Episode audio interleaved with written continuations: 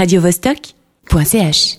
Pacoum, tu arrives avec une BD dont le titre est déjà tout un programme. Comment je ne suis pas devenu moine de Bérubé, publié chez Futuropolis. Euh, C'est un spécial pack que tu nous fais là un peu en avance? Non, non, alors euh, rien à voir. Pour le lapin qui pond des œufs ou les cloches qui voyagent jusqu'à Rome, on attendra encore un peu.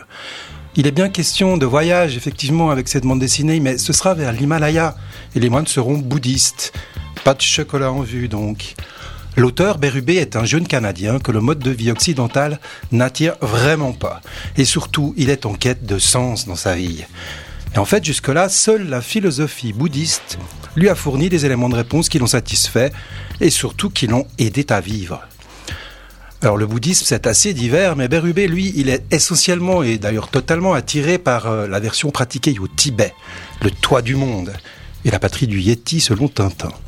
Apprenti dessinateur de BD, Bérubé décide donc de poursuivre sa démarche spirituelle et d'abandonner le reste et de devenir moine. Ok. Euh, le titre de l'album annonce déjà le résultat. Hein. N'est pas devenu un grand lama, tant pis. Euh, donc il décide sa propre expérience en Asie, c'est ça? Oui, c'est ça. On le voit partir avec euh, quelques adresses en poche pour Katmandou, la capitale du Népal et ex-haut lieu hippie. Il a un grand, un grand avantage avec lui, c'est qu'il il sait parler le tibétain. Il est alors logé chez une famille d'immigrés tibétains en attente d'entrer dans un monastère. Et il découvre petit à petit l'Asie, la vie quotidienne dans un pays de tradition bouddhiste et le petit monde des Tibétains en exil. Ça fait pas mal d'un coup. Bon, on rappelle juste en vitesse pour les auditeurs qui seraient nés depuis moins de trois semaines que le Tibet est occupé par la Chine depuis que Tintin y est passé. Absolument. Donc notre ami Bérubé entrevoit peu à peu, et nous avec, les différentes facettes de cette réalité politique et religieuse plutôt complexe. Et il n'y retrouve pas toujours son compte, le pauvre. Entre d'un côté ses idéaux bouddhistes purs et éthérés, et de l'autre la réalité de la pratique de cette religion.